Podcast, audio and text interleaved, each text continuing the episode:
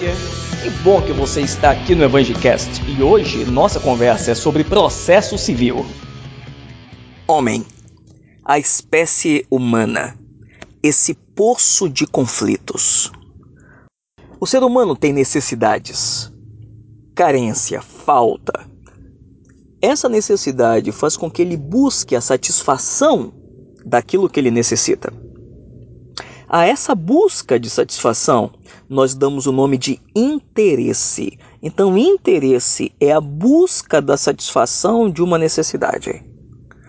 Necessidade essa que pode ser explicada, por exemplo, pela hierarquia das necessidades de Abraham Maslow, aquela que começa lá com a sobrevivência, depois vem a segurança e termina lá com a auto com a autorrealização.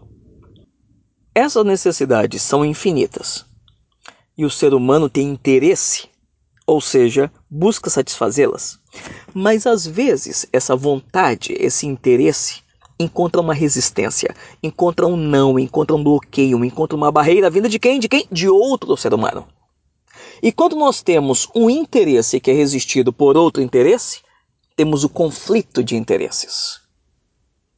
Uma pretensão resistida um querer que encontra um não. Eis o conflito. O ser humano ele tem conflito até com ele mesmo. Conflito com encontro, flito frente, quer dizer, encontro de frentes. Daí também surgiu a palavra enfrentamento. Nós temos conflito até com a pessoa com quem a gente ama. Então, meu amigo, você tem conflito com a sua esposa, mesmo tendo lá beijos e amassos, ainda assim tem conflito? Ora, se a gente tem conflito até com a gente mesmo, tem conflito até com quem a gente ama, imagina com quem a gente nem conhece e às vezes até com quem nós somos obrigados a conviver como condômino, como colega de classe, como colega de profissão, enfim.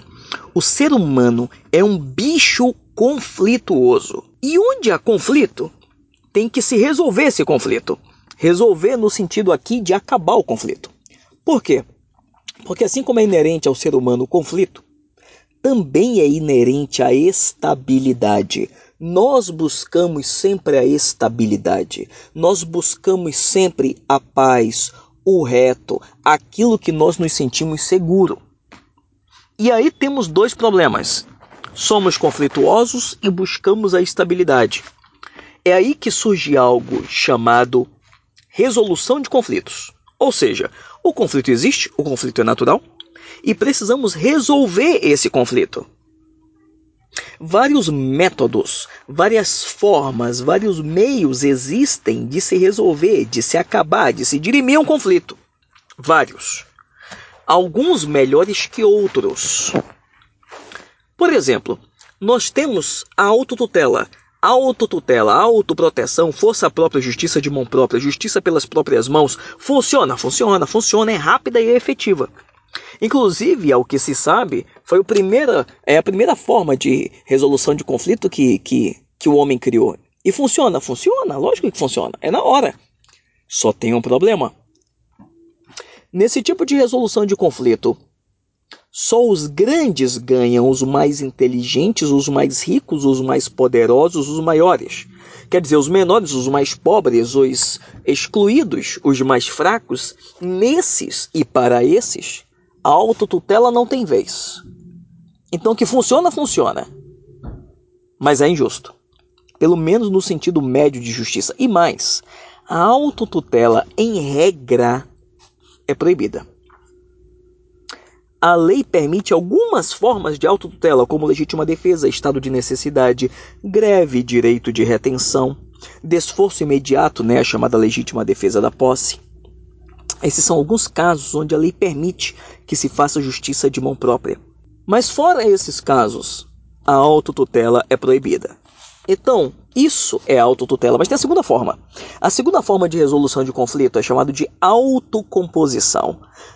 Enquanto que a autotutela é repelida pelo direito, a autocomposição ela é estimulada. A autocomposição é o acordo, é o papo, é a conversa, é chamar o oponente para conversar e se chegar em um denominador comum, se chegar a um meio termo, ainda que não fique 100% bom para todos, que fique pelo menos metade bom para todo mundo e assim se possa resolver o conflito.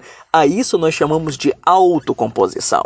Mas se nós temos a autotutela e a autocomposição, nós temos uma terceira forma de resolução de conflito, chamada de heterocomposição. Hetero, palavra latina que vem do grego alter, que quer dizer outro, que quer dizer um terceiro. Alguém excluído da briga. Um terceiro neutro. E esse terceiro neutro vai dizer quem tem razão. De novo, esse terceiro vai dizer quem tem razão. Esse terceiro pode ser um árbitro ou um juiz. É aí que surge a figura ou da arbitragem ou da jurisdição. Então, arbitragem e jurisdição são formas de heterocomposição. Por quê? Porque um terceiro neutro decide, decide quem tem razão. Então, essas são as formas de composição de um conflito nós temos a autotutela, nós temos a autocomposição e nós temos a heterocomposição. E aí nós podemos colocar como heterocomposição a arbitragem e a jurisdição.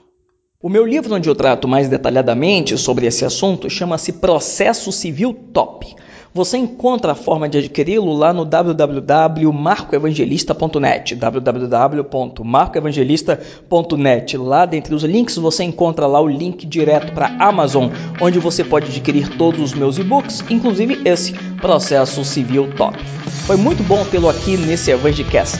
Até o próximo. Tchau.